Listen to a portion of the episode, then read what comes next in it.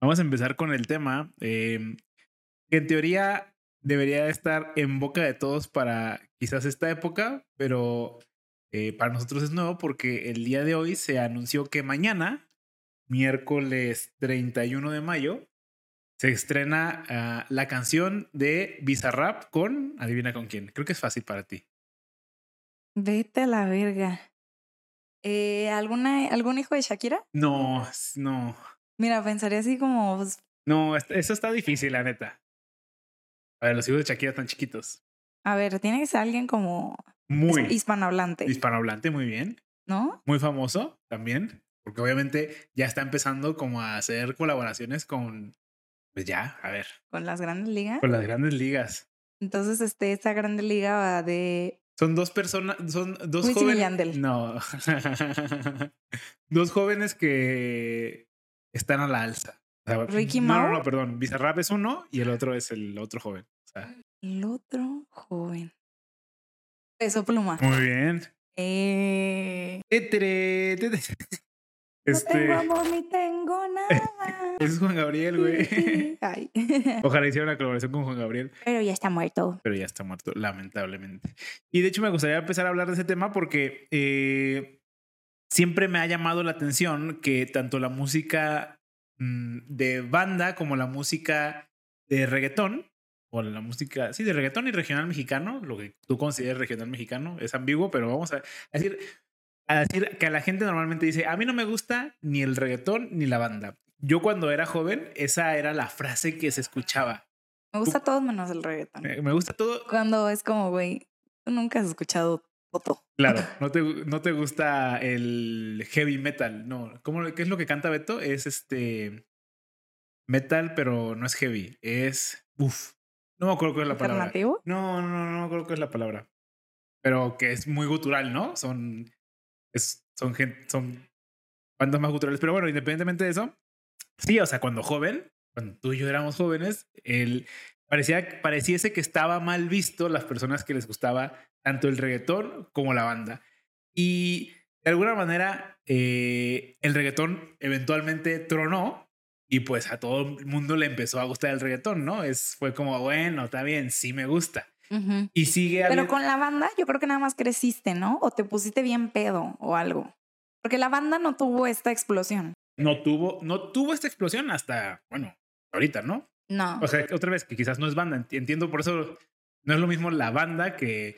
Ah, para mí el reggaetón es como, güey, de verdad se escuchó otra vez en la radio, de verdad los artistas fueron como, No, claro. como que calle, o sea, como que sí, fueron nuevos.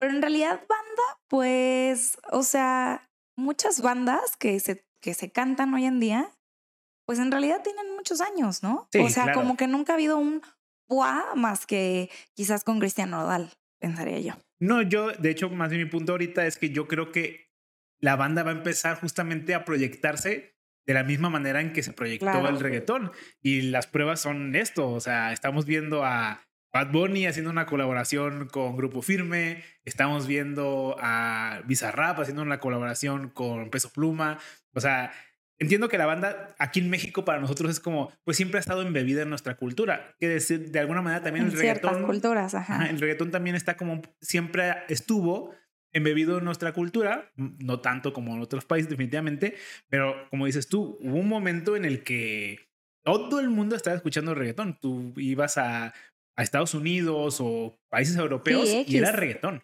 Ah, ok. ajá. ¿Sí me van a entender? O sea, Ya. y tuvo una, tuvo, tuvo una explosión mundial que definitivamente la banda todavía no tiene, eh, pero veo cómo se proyecta este, la música o el género regional mexicano otra vez, porque seguramente va a ser como, esto no es banda, la banda es... Bueno, Ajá, es que uf, ahí entre que, que es banda, Sí, que, que es banda, que es norteño, que- que es este, sí. que es un, un trío. Sí, por Porque eso así me pasa de que en mi familia dicen como, no va a haber norteño. ¿va a haber banda? No, es- va a venir un trío. O sea, según yo, un trío solo son tres personas que pueden tocar lo que se les hincha un huevo, porque pueden no ser banda, ¿no? sí, sí, sí. O bueno, aquí alguien hágame, Sí, alguien especifique, pero entiendo tu alguien punto. especifíqueme, ¿no? Pero un poco del tema que me gustaría discutir es que mm, durante mucho tiempo eh, el reggaetón se vio mal porque siempre lo han menospreciado porque es una música sencilla, o sea, musicalmente no hay pierde, ¿no? Es el mismo ritmo, es, es lo mismo y, y le vas poniendo canción, le vas poniendo distinta letra. Que siento no es el caso del regional mexicano. El regional mexicano es una música que siento que está llena incluso de instrumentos. Tal, tal es el Pero todas terminan en ti, ti, ti, ti, No. ¿No? Hoy. Entonces ya no sé de qué estamos hablando de nuevo. no necesariamente.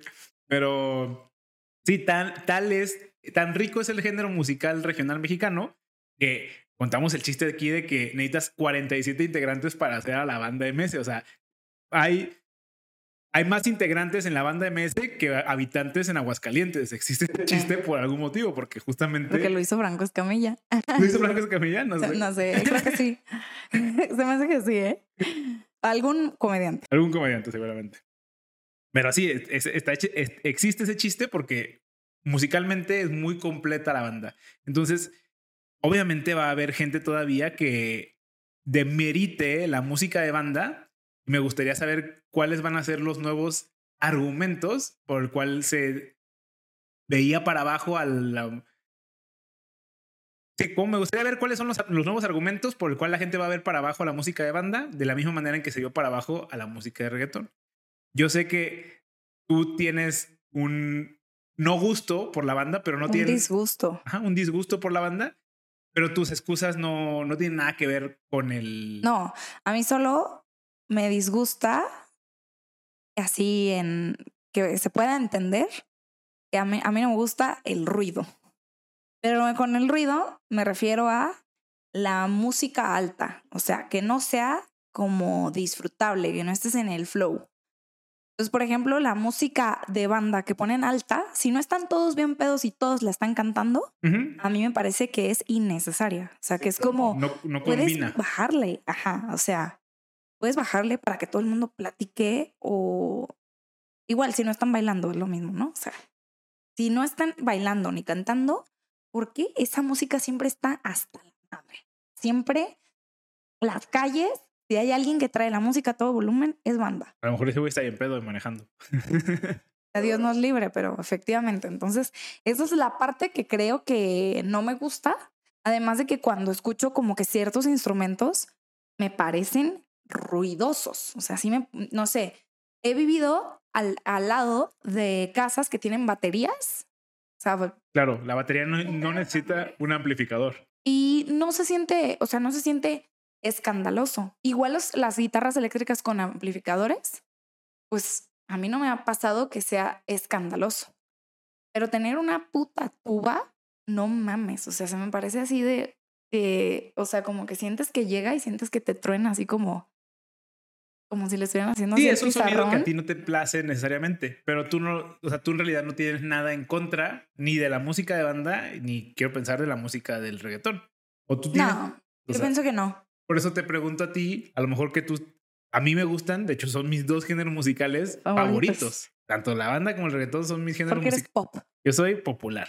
Ajá. ¿A ti? Esta es de las pocas veces que siento que me ha adelantado tantito a la cultura pop con respecto a la música, porque a mí ya me gustaba la banda desde antes que, pues que... se, fuera tan famosa que, se, que se esté haciendo el madrazo que se está haciendo ahorita. Ajá. A mí ya me gustaba.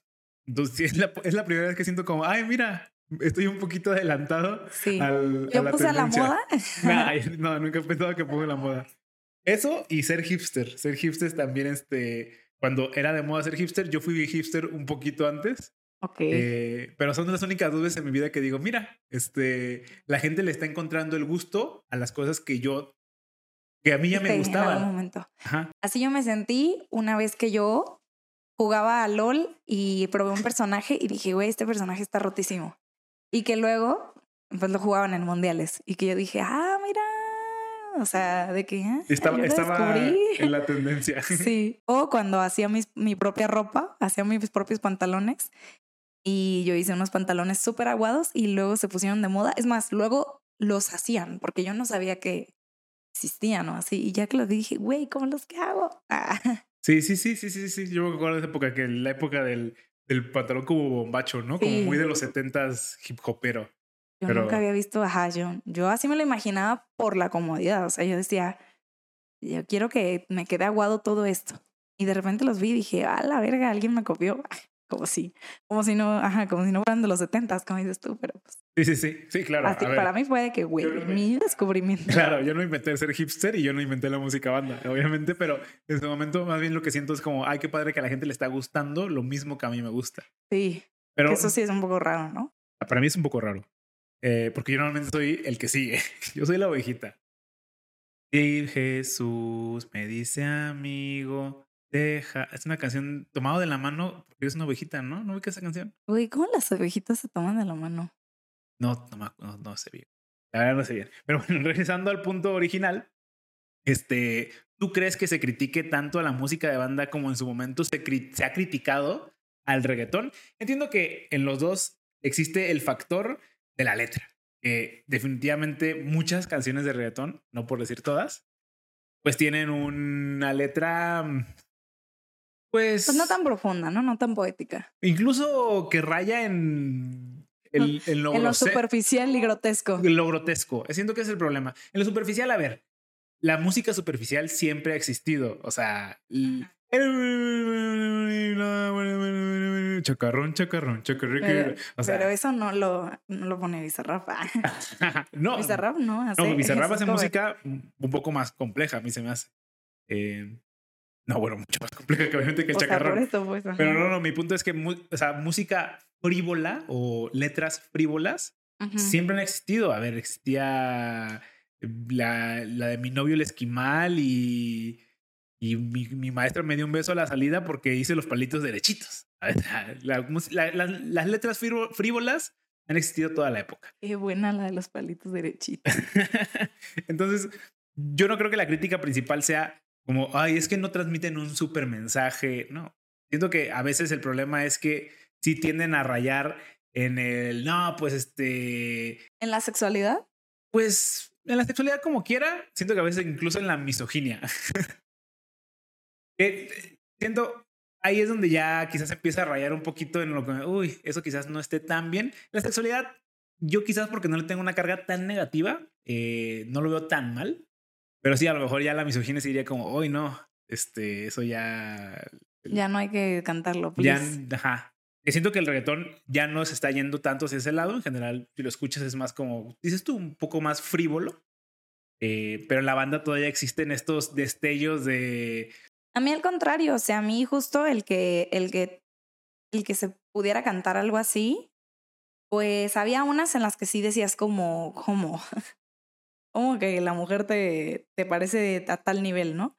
Ajá. Pero otras, no sé, tipo, Titi me preguntó si tengo muchas novias. O sea, me parece así como, no me parece que sea como, ay, qué degradante que este hombre tenga tantas y mujeres. por ejemplo, ¿cuál es tu opinión? Porque, porque sí me parece que antes, cuando, o sea, que de verdad, cuando, cuando se permitía la poligamia solo hacia el hombre, o sea, de que el hombre podía tener varias mujeres, pues sí me parece como horrible.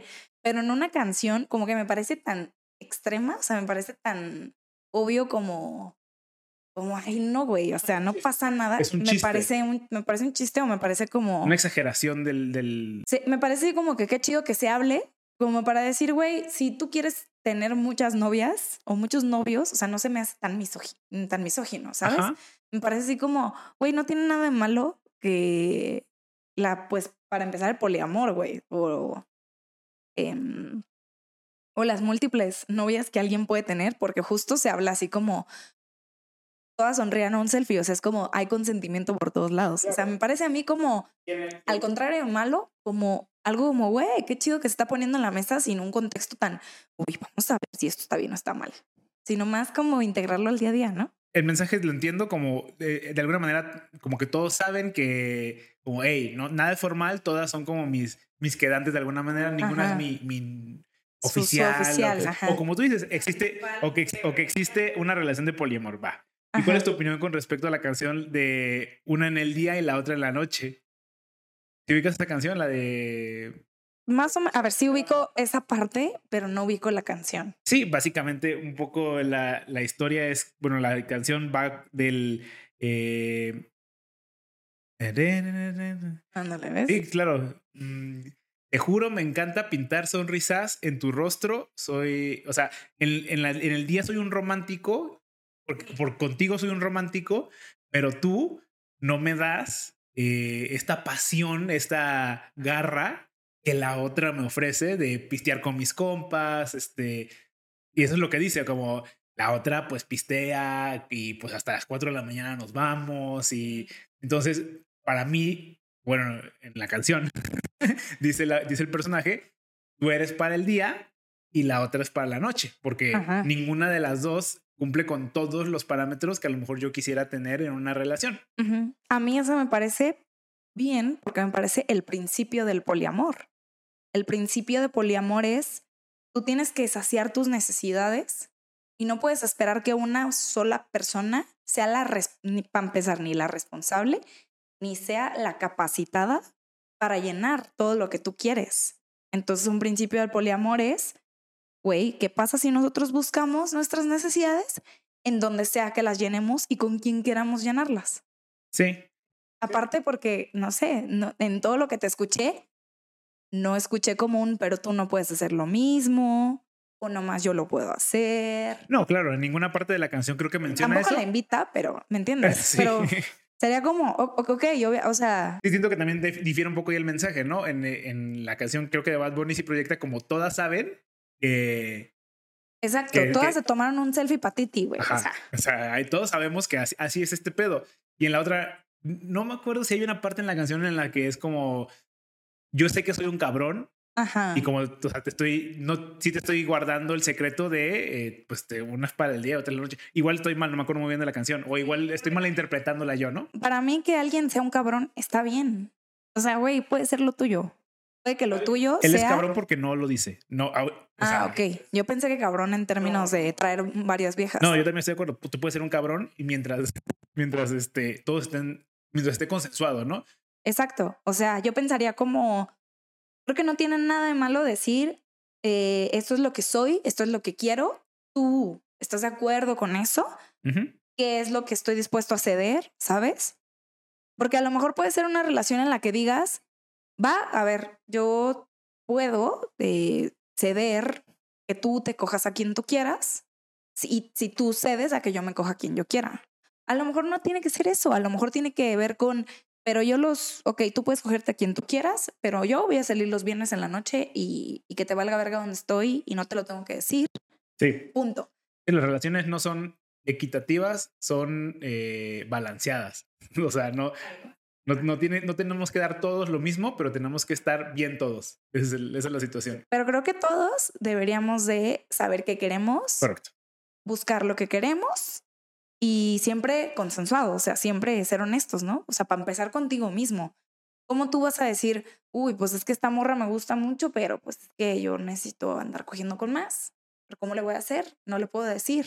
No, güey, sé honesto y diga, bueno, pues esta morra está chida, voy a ver si ella quiere, hagamos un trío con otras tres, a ver qué dice. Un trío con otras tres, eso ya sería, no sé, Un trío de cinco, un trío de cinco y que se avienten unas de banda. Porque, unas de banda porque, porque ya un- van a ser cinco, va a ser el trío de banda. porque lo- un trío no es lo mismo que una banda. Un trío no puede tocar una banda. Todo o mundo sea. sabe eso, güey. Pero bueno, este, opiniones con respecto a, a Peso Pluma, a Bizarrap, a estos chavos. Yo a Peso Pluma casi no lo, no lo ubico, o sea, yo no soy tan, tan de escucharlo de hoy, ni de saberlo de hoy, ni nada. Pero pues me imagino que, o sea, pues como que todas, todas las colaboraciones salen, como que siempre tienen algo que ganar, ¿no? Siento. Sí, claro. Bueno, ah, a veces uno más que otro, pero Ajá, claro, uno más que otro, pero sí. definitivamente pienso que si son dos buenos artistas y colaboran por sus propios gustos, como que en general siempre salen cosas chidas. Algo también que me gustaría mencionar, que igual todo esto no lo escribí, pero eh, es que eh, igual yo estoy mal y solo quiero ver lo negativo, eh, pero veo que muchas personas critican o atacan a Peso Pluma Ujú. eh, por X o Y motivo. Y siento, no sé si es algo cultural mexicano, no sé si eso soy yo solamente queriendo ver eso, Ok. pero lo, lo comparo, por ejemplo, con personas que también están haciendo música nueva o música como combinaciones nuevas, como, como atreviéndose. Algo no tradicional. no tradicional, o sea, pienso, no el tradicional pop, ni el tradicional rock, ni el tradicional regional mexicano. es, los ejemplos perfectos son Bizarrap. Bizarrap se me hace una persona que está justamente innovando la industria de la música, haciendo música distinta, o sea, un rap bizarro, porque cuando alguien te pregunta ¿qué, qué es lo que toca Bizarrap o qué hace Bizarrap, pues como rap, pero raro, bizarro, o sea, literalmente su nombre es Bizarrap, o sea, no, es, es justamente ese- esa, como esa, es algo nuevo, ¿no? Y luego pienso también en, en personas como, ¿cómo se llama este muchacho español? David Bisbal. No, no, no. Z Tangana. Mucho más allá. Pienso Z Tangana y también es esta persona como que está innovando la música, ¿no? Como que agarra cosas de su cultura española Ajá. y aparte la mezcla con otras culturas y saca algo muy chido. Y en la España maman a, a Z Tangana, en Argentina maman a, a Bizarrap y siento que en México uh, no se le da el crédito suficiente a lo mejor a, a Peso Pluma, ¿no? Que justamente Sí. está, también está, o sea, el regional mexicano just- por eso usa esas palabras, porque no es banda, eh, no son corridos. Pues es que creo es- que no sé si tiene que ver con nuestra cerradez de querer categorizar y querer Ya, ser puristas, ¿no? ¿Por qué tenemos que por qué necesitamos etiquetas, por ejemplo, para la sexualidad de alguien y para decir él es, o sea, hola, soy Gaby, el gay, o sea, Ajá. ¿por qué sigue siendo necesario una etiqueta? ¿O por qué nos causa tanto conflicto en decir, ay, es que qué seré? Porque creo que tengo lo de las dos, pero entonces es como, güey, y si mejor no lo etiquetamos y ya.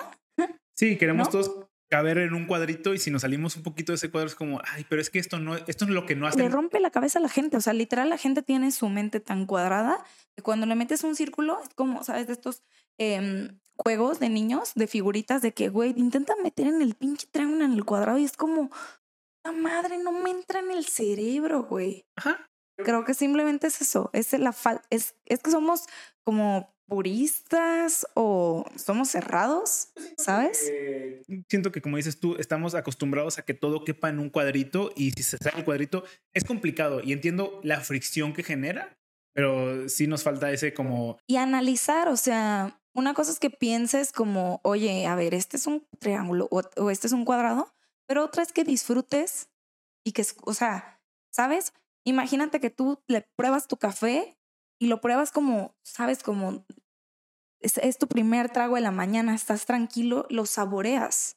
Es diferente a un catador que va a probarlo y va a decir, a ver, iba con unas expectativas. va con expectativas, lo tiene que estar, no lo saborea, solo lo analiza, o sea, va pensando, esto es amargo no, esto es ácido o no. Y nosotros hacemos eso, estamos poniéndole a todo estas sí o no. Y claro, cuando llega algo a la mitad es como, ¿qué es esto? No, pues vamos a inventar una palabra nueva. No, pues es que palabras nuevas no existen, entonces está mal. Sí, claro. Un ejemplo que me gusta mucho ver y, y que me llama mucho la atención es el comediante Nicho Peñavera, ¿no?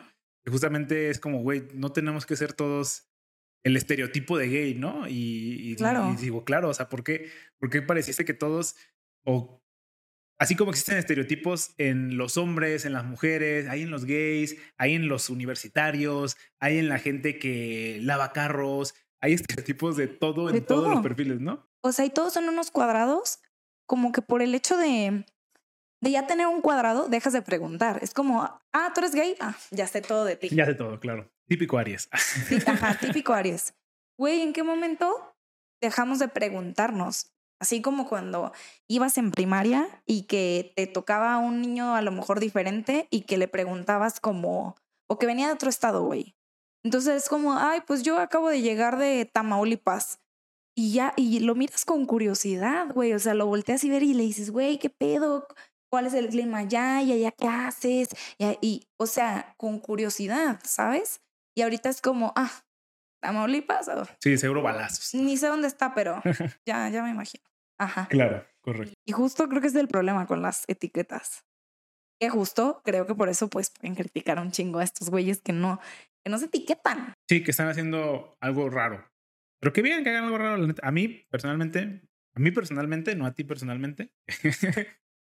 eh, me gusta mucho lo que hacen, me parece muy innovador. Me parece que eso no puedes de- decir personalmente sin decir mí. Sí, por eso. Eh, Por eso lo dije mal. Por eso dije a ti personalmente, porque no puede ser a ti personalmente. Por eso. Pero no estás redundando. Sí, a mí personalmente sí. Solo puedes decir solo personalmente o puedes decir a mí y ya, ¿no? Sí, es un, sí estás redundando. Mm, Es que dirías personalmente que siento, ¿no? Es igual. No puedes decir personalmente sientes. Eh, No sí, importa. ahí siento que es por la conjugación del verbo, no por el verbo per se, pero X. Eh, no sé dónde iba, pero X, podemos. Decías de la música rara, como que tenías una opinión de la música rara. Que me gusta, me gusta que todo, me gustan las cosas raras, me gusta que la gente innove, me gusta que la gente se salga de su zona de confort, se salga de lo que sabe hacer para que intente cosas. Y por eso la neta tienen tanto éxito. Porque hacen algo diferente, algo auténtico, algo que les gusta. Y creo que por eso ganan éxito, ¿sabes? O sea, obviamente por chingarle y otras cosas. Pero creo que eso hace que a mucha gente le guste y que también a mucha gente le disguste. O sea, que mucha gente diga como, oye, ¿y mis cajitas qué pedo? Pero puede haber otros que digan, no mames, me rompiste la cajita, güey.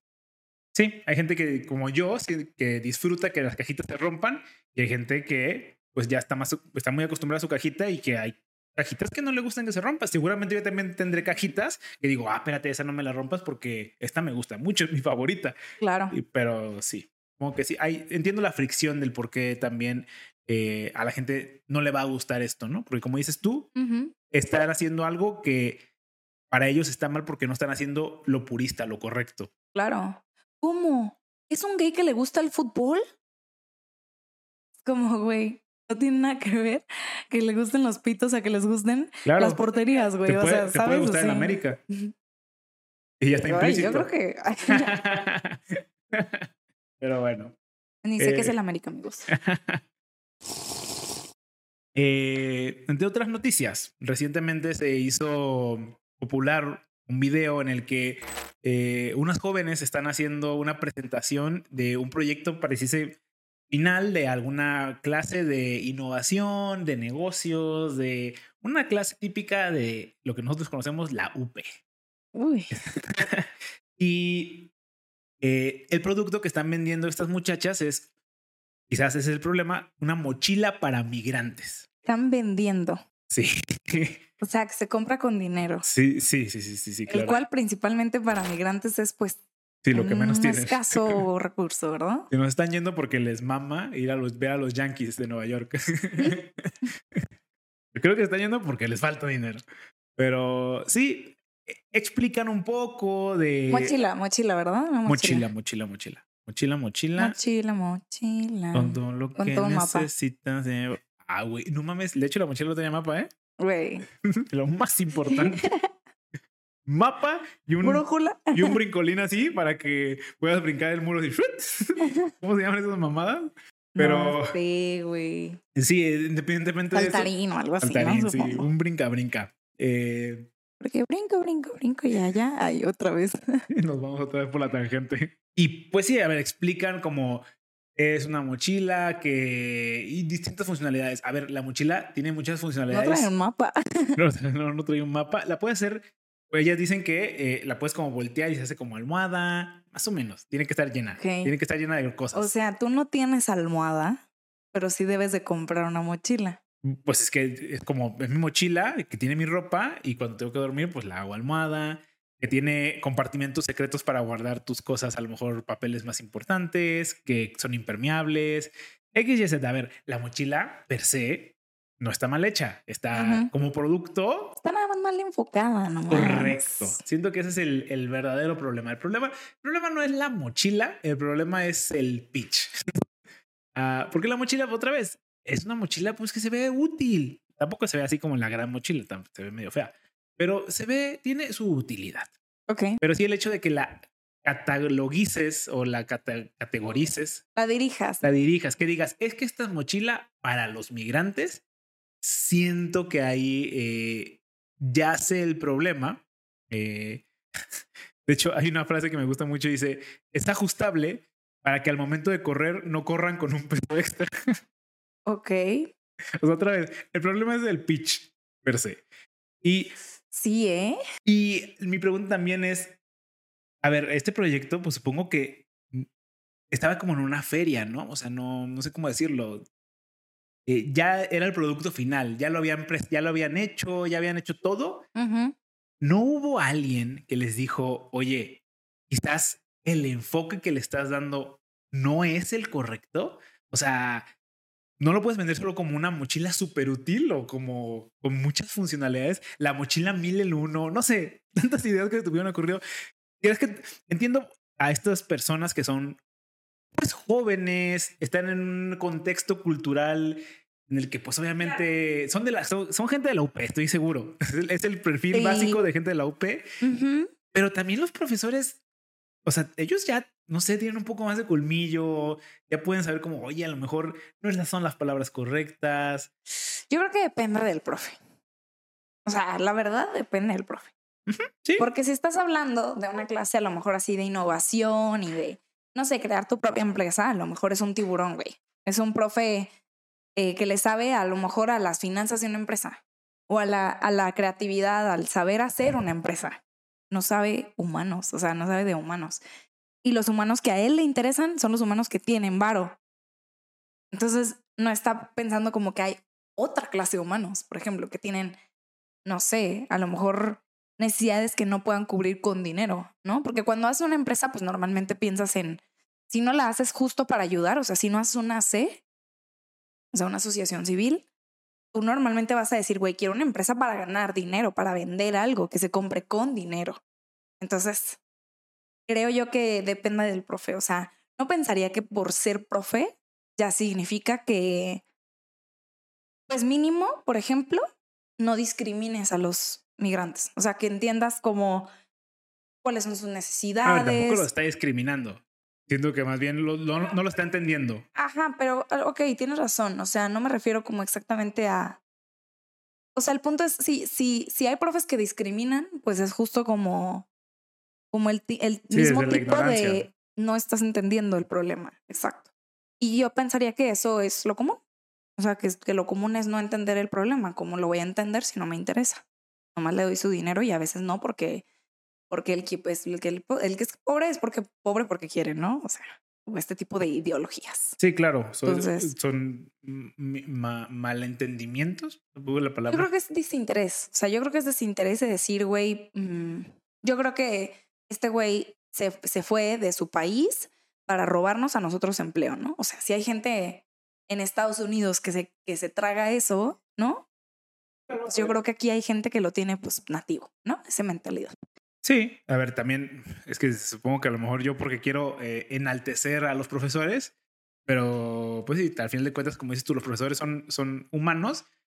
que siento que no deberías de compararlos con los humanos que, como dices tú, que cayeron en, el- en la media, que cayeron en el engaño del gobierno de a lo mejor de la campaña de Trump de decir, hey, ahí está el enemigo, Ujú. todos contra él. Y como, sí, vamos contra el enemigo. Ajá. A diferencia de un- una persona educada que, pues a ver, si estás dando clases, pues no sé. Y otra vez, otra vez es en- enaltecer. Sí, No, eh, sigue siendo educado, ¿no? Sí, O sí, sea, correcto. Bueno, por ejemplo, yo estudié en una, en una escuela muy, em, pues, who cares? O sea, como que, que le importa a la gente y estas Ya. cosas que son como en este aspecto social como muy desarrollados y tal, ¿no?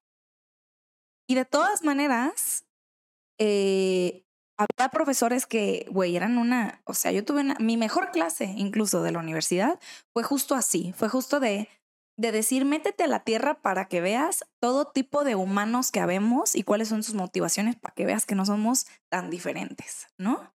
Para que no, para que veas que no somos diferentes, para empezar. Sí, Y que no somos tampoco, eh, nuestros problemas no son los únicos problemas que hay en el mundo, ¿no? Exacto, para que entiendas que esos, ok, tú no puedes entender, o sea, tú puedes no tener ese problema, pero sí sientes su misma tristeza, sí sientes su mismo enojo, su misma humillación, su misma desesperación, ¿no? Entonces, claro, es este abrir tu mente para decir, oye, hay otros mundos, ¿no? A lo mejor mínimo decir, bueno, los hay aunque no los conozca, ¿no? Pero había otros que eran cerdos capitalistas que obviamente pues su principal problema era el tráfico. Sí, Entonces, entiendo que hay de todo. Pues sí. Hablando de personas que están en un contexto social distinto a nosotros, eh, el día de ayer fui a desayunar a las...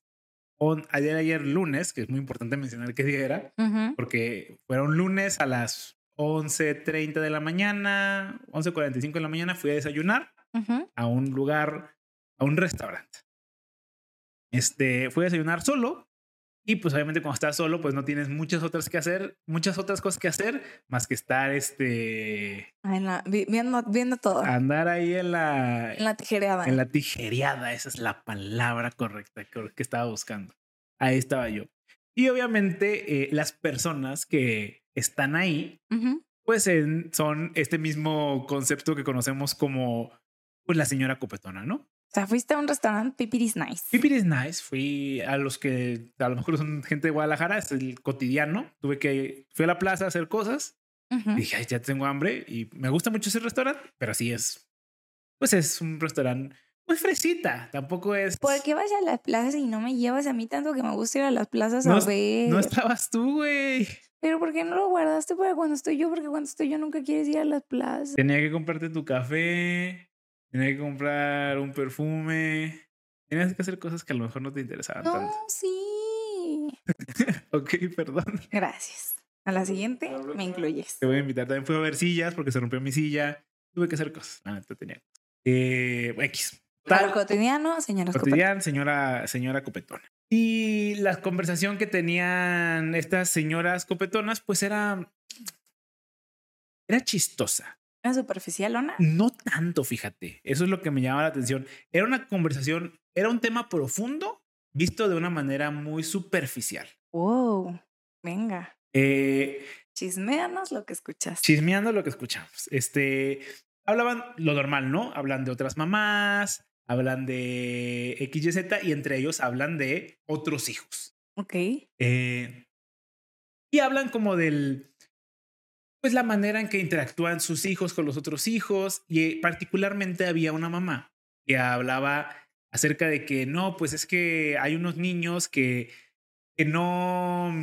Total, una de las mamás eh, explicaba que su hijo no se lleva tan bien con otros niños porque los otros niños a lo mejor no entienden la manera en la que juegan. Igual las palabras que, que estoy utilizando no son las exactas que usó la señora, pero me dio, mu- o me dio la sensación Ajá. de que pues la señora a lo mejor tenía un hijo que era muy brusco al jugar, al- muy brusco al hablar, pues lo que nosotros podríamos etiquetar o algunas personas podrían etiquetar, etiquetar como un bully.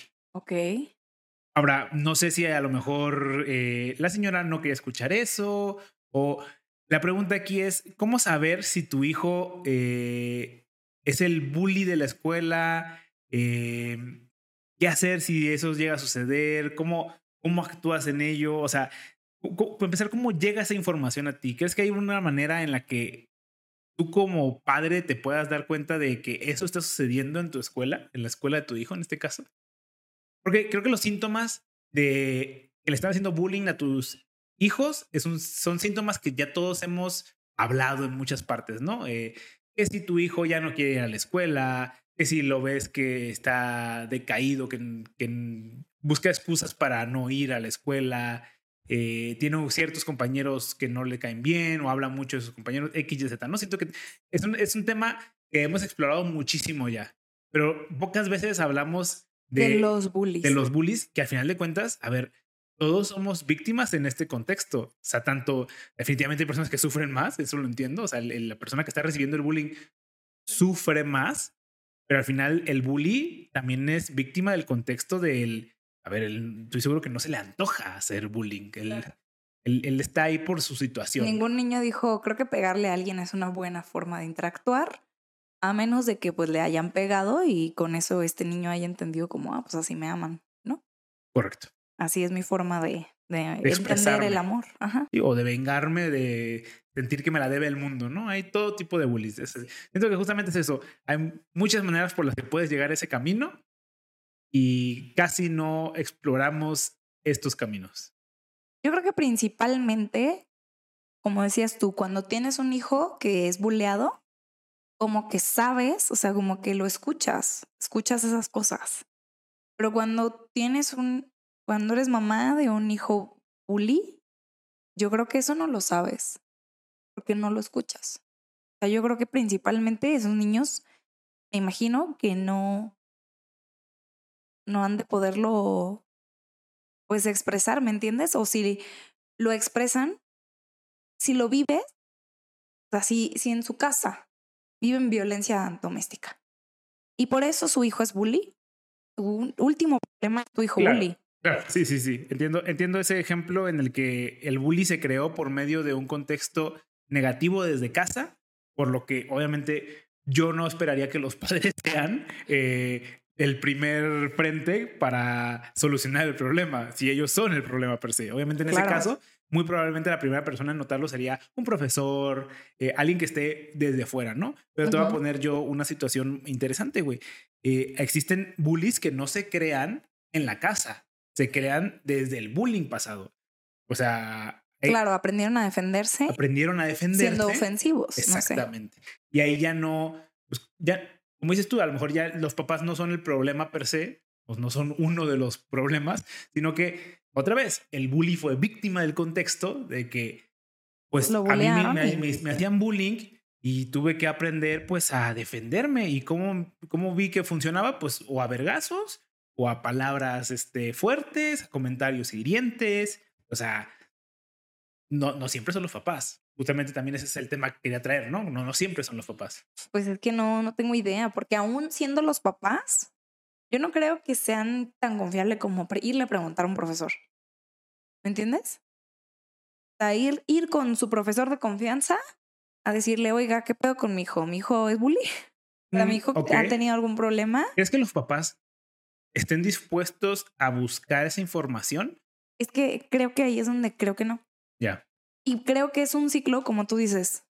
Ahora se crea otro ciclo vicioso que es, los maestros no van a decir la verdad sea, los maestros van a decir qué bueno es su hijo, no, no, no, no hay ningún problema. Es muy inteligente, pero si le echara más ganas, si, si tú crees que eres inteligente porque tu maestro una vez le dijo a tus papás, su hijo es muy inteligente, pero si le, echa más, si le echara más ganas, le iría mejor en la escuela, ten por seguro que no eres inteligente. eres parte del de promedio.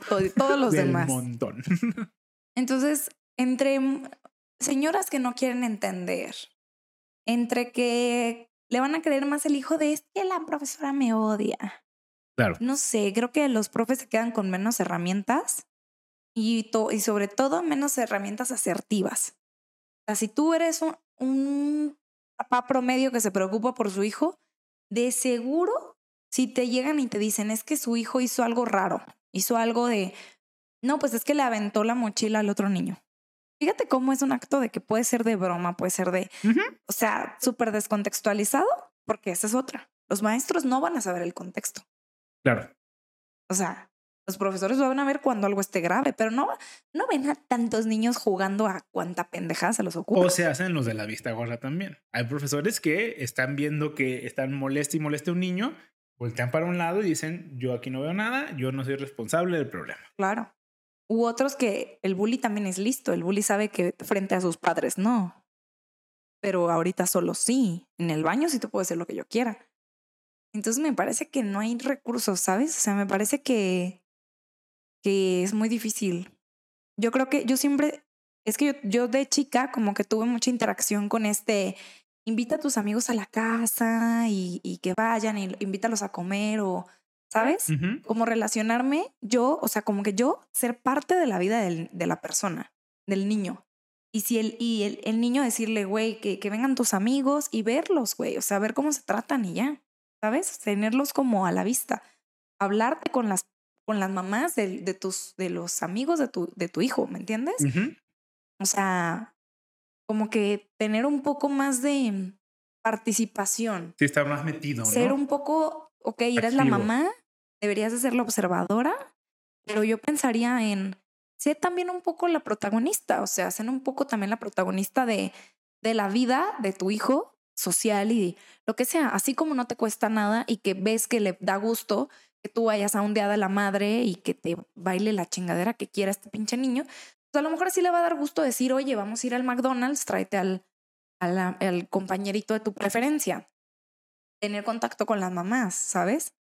Si se pudiera con los maestros, pero otra vez, no creo que sean la, la fuente. Sí, de información más confiable o certera, ¿no? Sí, también habrá que entender que no todos los papás justo tienen la posibilidad de, de darse el lujo de decir, bueno, voy a ser parte vital de la vida de mi hijo, pues porque con trabajos estoy viviendo la mía. Claro, o sea, con trabajo, o sea, en una situación en donde el niño ahí está en la escuela y los dos papás trabajan todo el día, pues claro, me queda, me queda claro ¿Cómo que. le haces? Y aparte, esas situaciones justo se prestan para que se creen, se creen los bullies, ¿no? Sí, probablemente. creo que hay como una estadística, no me la sé, pero que los niños que están en la calle, o sea, los niños que se la pasan en la calle, tienen como una gran probabilidad de, de, de, mm, de dejar la escuela antes de la preparatoria o algo así, que los niños que están en sus casas. si, por ejemplo, tú estás en casa, ya sea cuidado por tu abuelita, por tu mamá, por, en casa. por X vecinos, es mucho más probable que, estudies la prepa, aunque sea algo así, a que si eres un niño cuyos papás están ausentes, pero como tienes 10, 12 años, puedes salir con tus amigos y estás. Ajá. Exacto. Y tienes una vida más de calle, pues. Con más de calle me refiero como a. Claro, no estamos hablando de. Ajá. O sea, no, no estar en la casa, pues no sé, güey, comiendo en casa todos los días, sino diciendo, ay, pues en mi casa, pues hay galletas, ¿no? Algo así. Entonces, no sé, creo que mucho tiene que ver con. Eh, sí, por ejemplo, yo a los, yo a los 12, 13 años salía mucho, estaba mucho en la calle, iba mucho a las plazas, me gustaba mucho ir al cine. Y pues sí, ese es ejemplo, ¿no? No necesariamente tienes que estar.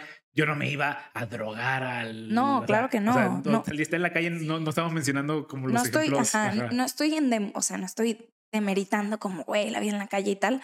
Solo estoy diciendo como que aunque así digas, oye, es que todos los días eh, pues voy a comer al McDonald's y ya me voy.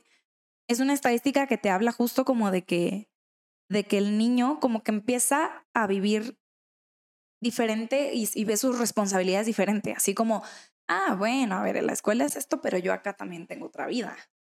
Y tienes como, no sé, como, la verdad no sé a qué se deba esto, pero a, a mí me sonó como claro, porque me sonó que creo que siempre necesitas un papá que te diga como, güey, la escuela, la tarea, o sea, o aunque no te lo diga, o sea, aunque no sea pushy, diciéndote, haz tarea, al menos te inculcó, o sea, como la responsabilidad de hacer tarea y tal, que al principio es pues pushándolo, ¿no? Sí, la simple presencia del padre llega un punto en el que ya te hace comportarte de una manera. Tú eres una persona con tus papás y eres otra persona con tus amigos. ¿Por qué? Porque tus papás te han empujado o te han, no sé, te han generado un ambiente en el que tú actúas de cierta manera. Sí. Lo cual me gustaría incluso conectar. ¿Aquí decir algo más? Pues de eso que dices del ambiente, o sea, yo creo que cuando te crías en la calle, o sea, tú tienes estímulos externos todo el tiempo, pero los estímulos externos que puedes tener de la calle, como de que, de que el dinero, por ejemplo, en la calle todo está al alcance del dinero. Sí. En la casa no. En la casa tu economía es diferente. En la casa muchas cosas pueden mm, estar al alcance, muchas no. Esas que están al alcance pueden depender del dinero, pero pueden depender de un permiso, depender de que te portes bien, que hagas tu tarea, que... Y en la calle no. O sea, en la calle es como, si tienes dinero, tienes acceso a todo este universo que puede ser bueno o malo para ti. Ajá. Sí, correcto. Y con eso no quiero decir que el alcohol sea lo malo y que el cine sea lo bueno. Simplemente depende de la persona, ¿no? Sí, depende del crecimiento, de las decisiones y tal. De muchísimas cosas. Y en una casa como que, pues mínimo, aprendes a que el dinero no lo compra todo. Sí, estás, estás encapsulado en un ambiente, en tu pequeña burbuja. Y, eso te da ciertas limitaciones, eso te genera ciertas limitaciones por simple lógica del, de la situación. Es igual, a lo mejor afuera todo te cuesta con dinero, pero a lo mejor en la casa muchas cosas pueden ser gratis. Mientras tú, otra vez, mientras tú cumplas con cierto papel o, de nuevo, como que te crea un, un eh, una atmósfera o un ambiente diferente. Correcto. Y con eso me gustaría conectar el otro tema. Eh, una pareja de señores causó polémica en redes sociales porque deciden cobrarle una mensualidad por vivir con su hija. O sea, deciden cobrarle a su hija una mensualidad, ¿no? Para que siga viviendo con ellas, con ellos. Este, a ver, es un tema polémico, definitivamente, porque eh, si quieres te puedo contar un poquito del contexto. Eh, los, señores hacen un video en el que explican que su hija ya no quería seguir estudiando la universidad. Entonces, en cuanto acaba la prepa, le, le dijeron, pues sabes que si quieres seguir viviendo con nosotros, pues vas a tener que pagar 200 dólares al mes, pues en Estados Unidos, ¿no? Y si eso no incluye comida, entonces tú puedes ir a comprar tu comida, pero si quieres comer de la comida que está en, la casa, son 300 dólares al mes. Y pues ya, en general, son, son estos padres explicando esta situación, ¿no? Obviamente entiendo que esto puede llegar a generar polémica, porque habrá personas que piensen como, eh, oye, qué bien, le están enseñando a apreciar el dinero, le están enseñando un sentido de responsabilidad. Otras personas pueden pensar como, me parece una edad a lo mejor muy temprana para querer eh, obligar a tu hijo para, pues pagarles una renta tal cual. Es, es polémico, ¿no? O puede llegar a ser polémico. ¿Tienes alguna postura particular con respecto a esto? Sí. Sí, ah, mira. Definitivamente. A mí esa parte me encanta. Que tú digas, güey, por ejemplo, en mis valores como familia, está la educación, para mí lo más importante es que estudien. ¿Qué haces? O sea, los empujas, los forzas, los qué, ¿sabes? Y para mí, supuesto, ¿no? Sí, para mí me parece que un buen deal, que es el que consideraría mi, mi, mi, mi postura, es, güey, para mí es tan importante que tú estudies que yo voy a solucionarte el resto de cosas en tu, en tu vida, como en la primaria. En la primaria tú nada más tenías que estudiar. Yo te proveía de tu techo para que no te preocuparas por él, de tu comida para que no te preocuparas por él y de tus gustitos. Sí, en la primaria se me hace, a ver, todo mientras es menor de edad, siento que incluso es hasta obligación del papá, ¿no? Eh, claro, pero hay veces en las que sí, efectivamente, debería ser como, como obligación del papá. No, es más, siempre lo es. Ajá. Pero cuando eres mayor de edad, ok, ya, ya puedes tomar tus propias decisiones? Pues Porque eso, eso, lo dijo un número raro. Alguien dijo, a partir de mañana tú ya puedes tomar, ya eres mayor de edad, ya puedes tomar las decisiones que quieras. Es, extraño, definitivamente hay un, hay algo extraño, pero ajá, continúa. Exacto.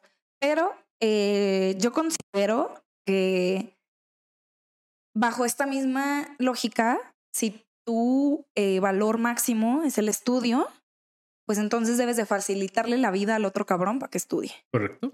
Pero, por ejemplo, si tú piensas que, oye, güey, era mi, era mi, era mi único propósito en la vida, güey, que tú estudiaras una carrera y tú no quieres hacerlo, entonces yo lo veo como que hay de dos sopas. Como que si ya eres lo suficientemente mayor para decir, no, yo ya no voy a estudiar, pues entonces significa que eres suficientemente mayor para tomar otras decisiones como conseguirte tu comida o conseguir una casa donde vivir. O sea, como... Tal cual conseguir un trabajo, ¿no?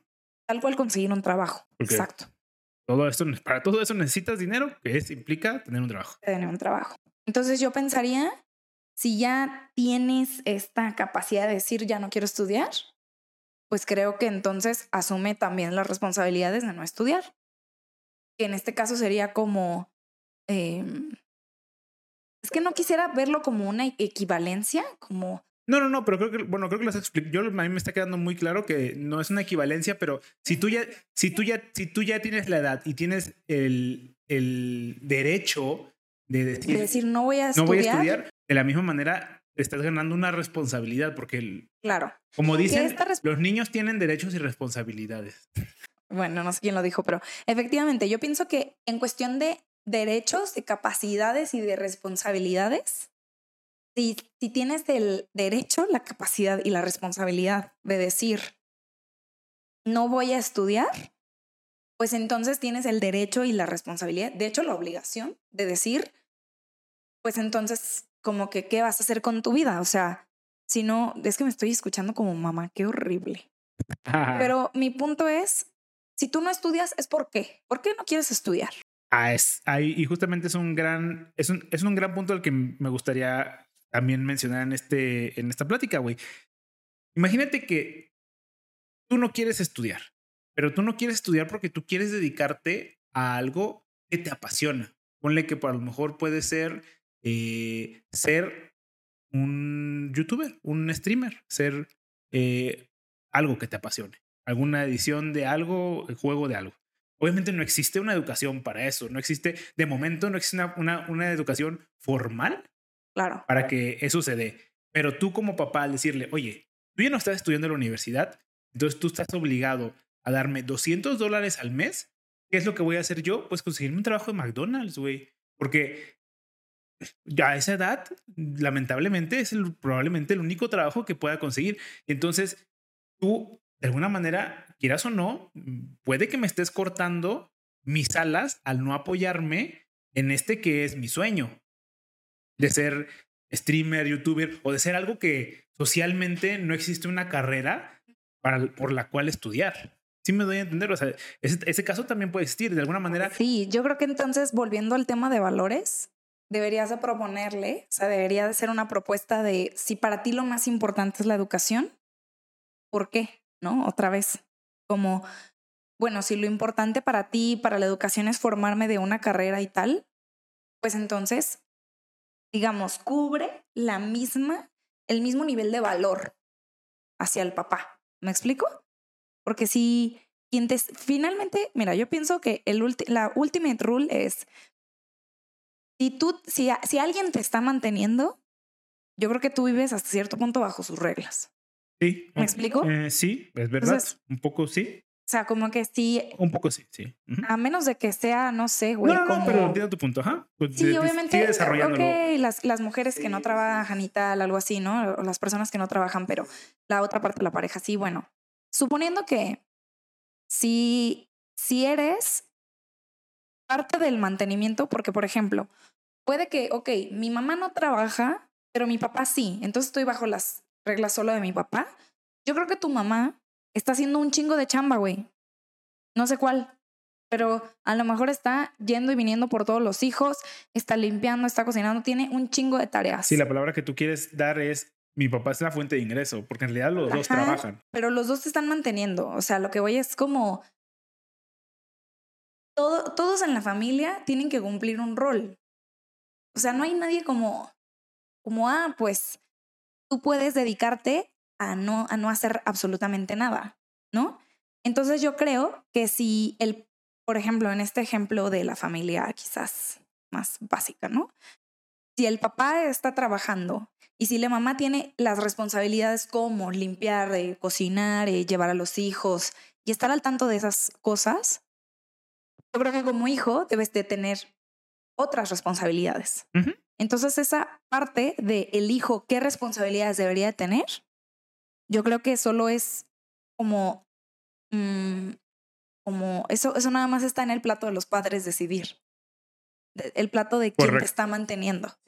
Si el, si el que está, por ejemplo, suponiendo, si eres el papá y dices, ah, ok, cámbiale a tu mamá.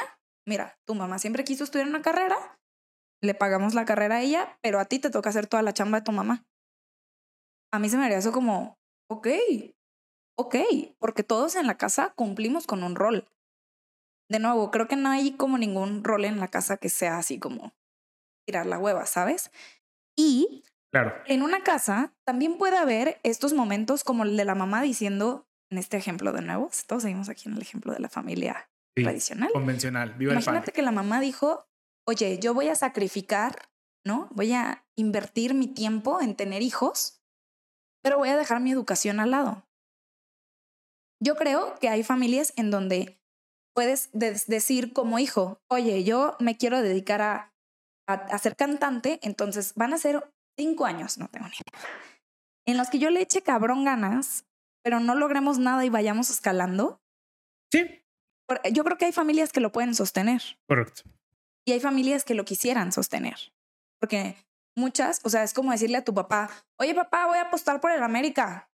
Sea, a lo mejor tu papá te va a decir, ah, sí, si tú quieres pierde todo lo que tienes. Pero a lo mejor otro papá va a decir, no, güey, va a perder, no mames, no le metas tu barro ahí, no, no puedes. Correcto. Entonces, creo que quien tiene la voz de decir eso son quienes te mantienen, ¿no? Sí, quienes son, quienes son parte de la familia en ese sentido. Quienes son tu, pues sí. Eh, O sea, porque incluso, incluso el hijo tiene, yo creo que también tiene un, un, un, un voto, un- una voz importante dentro claro. de la decisión. Y por eso creo que deberías, o sea, si tú, por ejemplo, si es tu plan, yo creo que tú eres el, el responsable de llegar con la propuesta, Exactamente. de llegar y decir, no, no voy a estudiar, pero esto es lo que sí quiero hacer. Sí, tampoco voy- no, estoy, no estoy justificando al niño de exagerado, los papás deberían dejar que su niño se rasque los huevos en su cuarto. Obviamente no estoy hablando de ese ejemplo. Pero, pero sí de, eres responsable como niño de vendérselo. Porque te voy a decir algo, tu papá cree como en la iglesia, ¿sabes? Que la educación Es la solución. es la solución. Entonces tú a lo mejor no le tienes que vender que es la solución, pero tienes que ponérsela muy cerquita, suponiendo este ejemplo donde la educación es un valor Pues que importante. no tienes que convencerlo de que la educación no es la solución, tienes que convencerlo de que hay más soluciones. de que hay más soluciones O sea- y de que la tuya puede ser una, de que hay muchas chances. Ve tú a saber, güey. El punto es que tú eres el responsable de ir con tu, con tu papá, mamá, tutor, lo que sea, y decirle, no voy a estudiar, pero lo que quiero es hacer esto y esto y esto, porque habrá familias, habrá ideologías, habrá dinero, habrá planes que Claro. puedan con eso y habrá planes y, y- y Familias y situaciones que no pueden que no con puedan eso. con eso Correcto. igual, al re- igual todo se puede romper. O sea, yo conocí muchos amigos que estaban en la universidad y ¿qué crees? Papá se quedó sin trabajo. ¡Pum! ¿O qué crees? Ya en la universidad van a ser tres porque no hicieron una planificación familiar y tuvieron tres hijos en menos de cinco años. Entonces, ya no se puede, por decir ejemplos económicos. Claro. Claro que tiene que cambiar, ¿no? Sí, por eso a mí esta acervación de qué bien que hicieron esto, o sea, qué bien que le están cobrando a sus hijos porque el hijo como no estudió, pues tiene que chingarle porque porque pues tiene que chingarle. Hay- eh, yo estoy, Aplica en, en casos. y yo ¿no? estoy de acuerdo con, ajá, yo estoy de acuerdo de alguna manera con ese con esa afirmación. El problema es que chingarle, la palabra chingarle es muy distinta para todos. Yo no estoy diciendo Sí, de hecho en inglés quién sabe cómo se diga. O sea, yo no sé cómo traduciste eso. Sí. Traduciste. Pero sí, o sea, mi, mi- pero el, más bien mi punto es, no estoy diciendo que el hijo se tira a la hamaca. Obviamente tiene que chingarle, pero no sé si chingarle en un McDonald's sea la solución correcta. Porque siento que tú también al, al pedirle dinero lo estás empujando al, bueno, pues búscate un trabajo en donde consigas dinero, sea el que sea. Y ese, y ese de nuevo puede ser, como tú dices, es que puede ser bueno, puede ser malo. ¿no? Puede ser bueno, puede ser malo. Yo creo, yo creo que como papá, tú tienes que, esta, esta pregunta se la tienes que hacer, no solo te tienes que hacer de manera interna, la tienes que, tener- mm, perdón, no solo te la tienes que hacer como papá, sino también va a depender de tu hijo. Siento que el- tú puedes darle la, Y como familia, Ajá, de tú- nuevo. tú puedes tener tres hijos y eh, a lo mejor hay un hijo que dices, tú sí puedes hacer eso. Tú- Tú sí puedes Claro. Tú, tienes- tú sí, tú sí tienes algo que te voy a dejar que tú no estudies y te voy a seguir manteniendo porque tú tienes algo que tus otros dos hermanos no Sí. tenían. Tú eres el artístico, por no, ejemplo. ajá, no, no o tú nada- eres el menor, güey. La neta, el menor lo que sea. o algo así. O sea, tú ya gastaste, o sea, cuando está el mayor en universidad, por ejemplo, y los otros en prepa y en secundaria, güey, el gasto es cabrón. A lo mejor dices como, güey, al niño chiquito es como, no, pues a- si tú me dices que no estudie, ay, pues mejor para mí una mensualidad menos. Pero a lo mejor al más grande era como de, y te me vas a atrasar y qué voy a hacer cuando se me junten todos estos mensos, ¿no? Sí, claro, exacto. Incluso por eso mi punto es, hasta depende del hijo. O sea, tú como papá puedes incluso hasta cambiar tu postura de decir, este sí y este no. También se me hace muy, muy tonto que todos digan como, no, es que los papás tienen que tratar por iguales a todos los hijos como si todos los hijos fueran la misma persona. Claro. Y, y, pero también no me gustaría que, voy a poner un ejemplo del cual estoy parcialmente de acuerdo. El ejemplo de Mr. Beast. Mr. Beast es una persona que hace cosas en el Internet Ok. y eh, él obviamente es una persona que se mete millones de dólares al... ¿Y yo droga? No, no, no. Millones de... Gana millones de... Es que no los gana porque ni siquiera se los queda él. O sea, es una, persona es una persona que su sueño era hacer YouTube. Y su sueño siempre ha sido ser el youtuber más grande del, del mundo de la historia. Entonces, él tiene esa mira fija a decir, yo quiero hacer esto, voy a hacer esto. Y esa, esa mira fija la tenía desde la preparatoria. Claro. Entonces, si sus papás le hubieran dicho, oye, ¿sabes qué? Tienes que estudiar. O si sus papás le hubieran dicho, oye, ¿sabes qué? Tienes que darme dinero. Probablemente no tendríamos a Mr. Beast. No estoy diciendo que sea como... O probablemente, es que yo pienso, probablemente sí. Porque cuando tienes tantas ganas y, y, de verdad te apasiona tanto tu, lo que sea que tengas en mente, tu proyecto.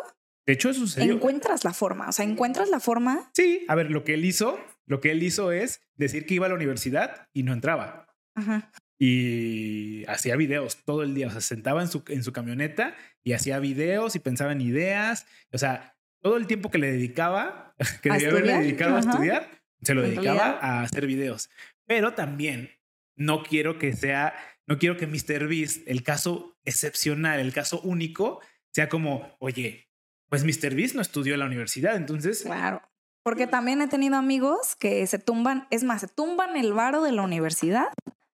O sea, el dinero que papi piensa que va a la universidad, de repente va a las putas y a las chelas de sus hijos. Sí. Y a mí se me hace, o sea, digo, güey, pues Estás engañando a tus papás. Hay una diferencia. Ah, ajá. Y a mí me parece justo como parte de, de esta conversación. O sea, creo que Mr. Beast tenía algo en mente y creo que aunque trabajara en un McDonald's, lo hubiera armado. Porque ve, o sea, porque él utilizó ese tiempo, ¿sabes? A diferencia de, de mis compitas que, que, se saltaban las clases, pero no hacían absolutamente nada. Correcto. También no quiero que sea también esta, este, esta frase de, oye, mira, Tom Brady hizo todo esto, entonces yo también puedo. A ver, no, no, no queramos compararnos con personas que, a ver, por algo son esas personas, son personas excepcionales. Excepcionales. O sea, también, ay, es que Bill Gates no estudió la prepa y Mark Zuckerberg se salió de la universidad. A ver, que esos güeyes. Como dice Dash, si todos somos especiales, significa que nadie lo es. Exactamente. Entonces también no quisiera que la gente se fuera con este consejo de, ay, pues entonces sí, yo debo de perseguir mi sueño porque, a ver, sí persigue tu sueño, pero siempre con un plan, un backup plan, ¿cómo se dice? Un plan B, o sea, un, una red de seguridad donde caer eh, y no pongas no pongas todas tus caniquetas en una sola canasta porque... Sí, también depende mucho de, de la situación, o sea, otra vez, porque, güey, a lo mejor neta tu papá está trabajándole bien cabrón para, para darte una carrera, ¿sabes? Entonces no te puedes dar el lujo de, de flipear eso y de decir, bueno, pues déjamelo puesto a ver qué tal me sale. O sea, a lo mejor si tu papá fuera súper millonario y la chingada, pues de nuevo, como que la situación cambia. Sí, por, eso la gente se puede, puede, emprender joven cuando sus papás son ricos, porque tiene, otra vez tienes una, una red de seguridad, tienes dónde caer. Y eso ayuda mucho, güey. Sí.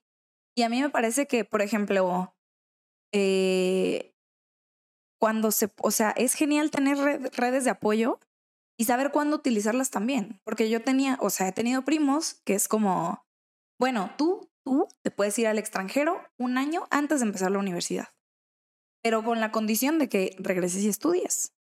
Y para mis primos es como, pues se suena un buen deal, ¿sabes? Pero, por ejemplo, yo no tuve ese deal. De hecho, yo no tenía ninguno. O sea, yo tenía como, puedes estudiar o no. O sea. Ajá, y si quieres estudiar, págale. Y si quieres estudiar, pues le vas a tener que echar ganas. Porque de hecho, de nuevo, en la escala de valores, en mi familia, pues el valor de la educación no era el máximo. A lo mejor el valor de, del machismo era el máximo. Era el tú eres mujer y tú eres el que la que te tienes que quedar en la casa y la que tienes que limpiar. Ese era el mayor valor. Entonces, yo tuve que averiguar cómo decir, bueno, respeto tu sistema de valores, pero yo tengo otro y yo estudio, ¿sabes? Y no tiene, y yo creo que yo encontré una forma y por eso creo que te invitaría a hacer lo mismo, a decir, creo que si para él es tan importante que estudies, pero para ti es importante hacer otra cosa, como tú dices, busca un punto intermedio, busca cómo combinarlo. También, también autoevalúate y piensa cuántas ganas, o sea, cuánto me apasiona, cuánto realmente estoy dispuesto a sacrificar por este sueño loco que, que tengo y qué, qué es lo que espero de ese sueño. Quiero ser famoso, quiero ser youtuber, pues tal vez no, no vayas por el camino correcto, o sea, pero si quieres, y tú de verdad dices, es que yo quiero hacer arte por medio de videos, quiero hacer, quiero expresarme de esta manera, bueno, ya también autoevalúate, ¿por qué, por qué, por qué tienes ese sueño?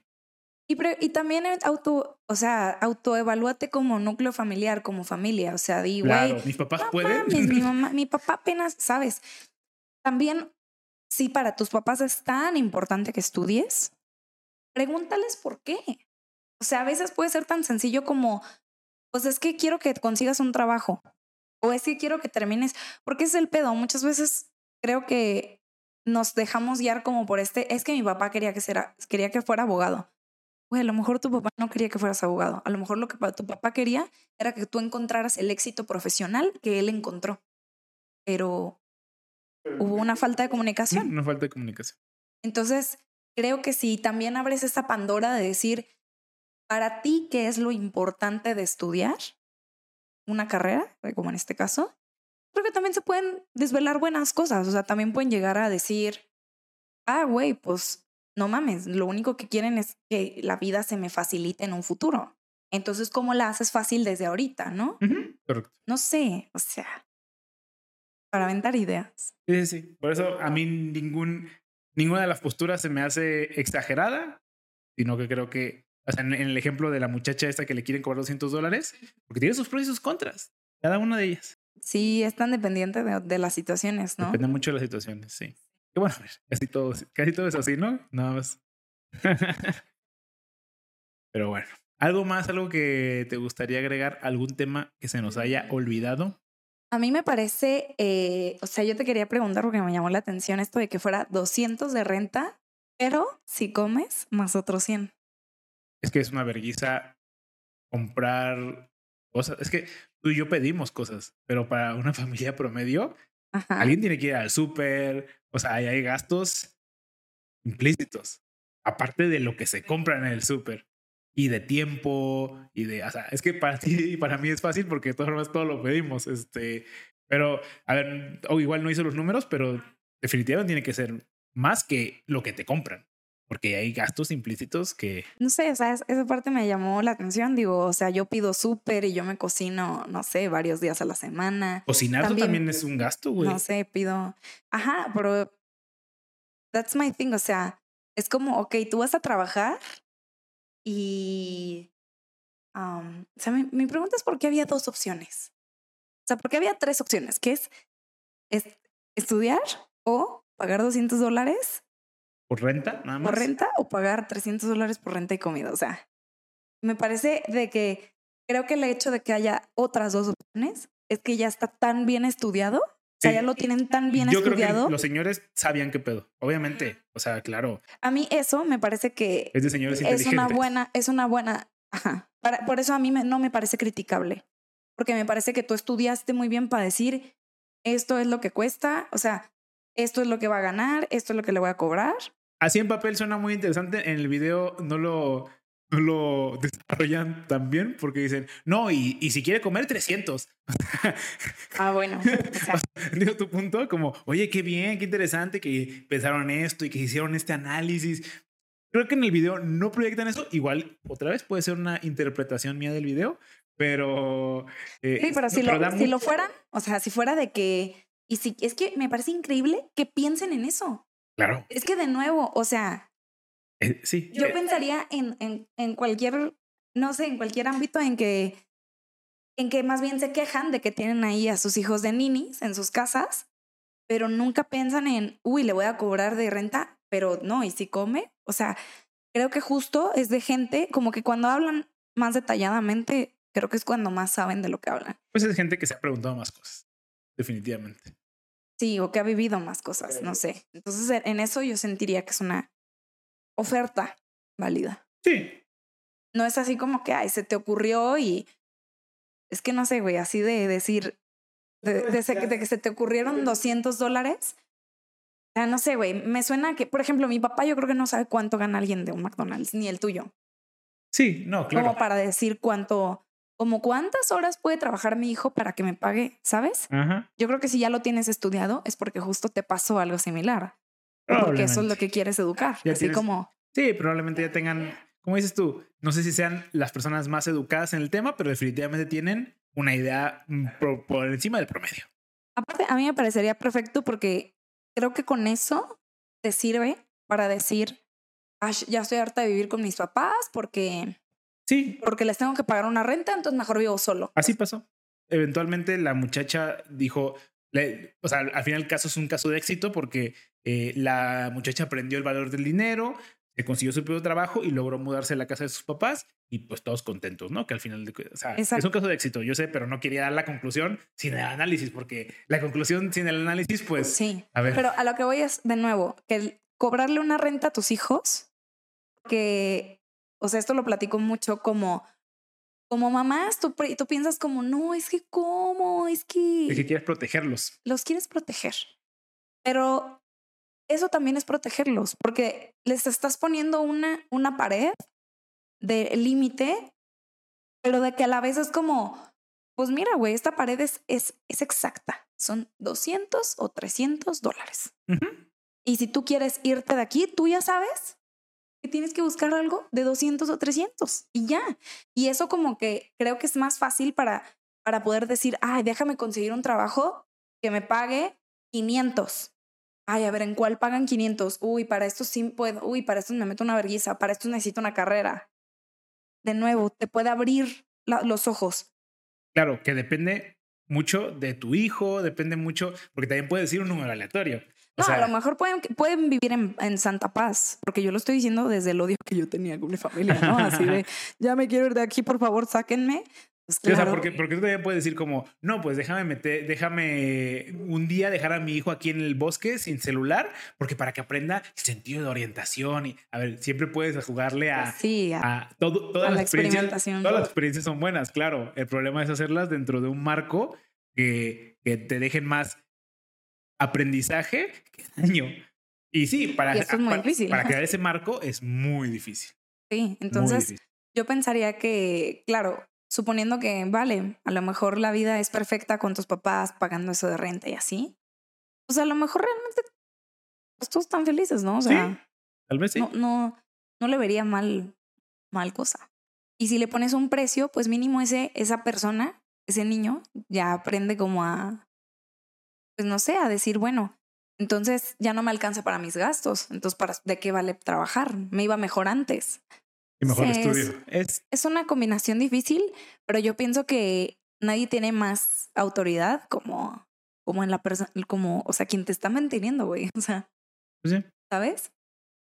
O sea, tus, no sé, independientemente de quién sabiendo ponga el que dinero, tú también tienes esté ahí. autoridad como no tienes individuo. un voto Un voto, ajá. y como voto también tienes Cierta autoridad. No es derecho Como, a poner propuestas en la mesa. como dices tú, no eres la máxima autoridad, pero, pero también no, como, ay, pues mis vivo con mis papás.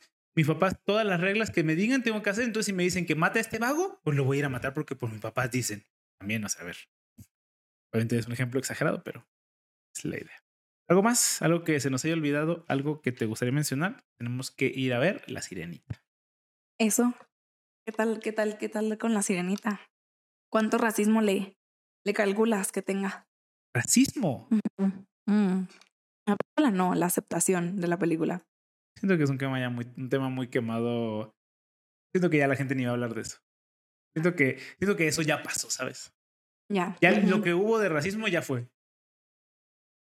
Ya fue y ahora ya es los restos de. No, no, nada. Yo tengo una duda, o sea, ¿tú crees que, em, no sé, como que tú desde el principio digas como, como, no, es que las sirenitas no son negras y todo este, todos estos temas, y que aún así la veas?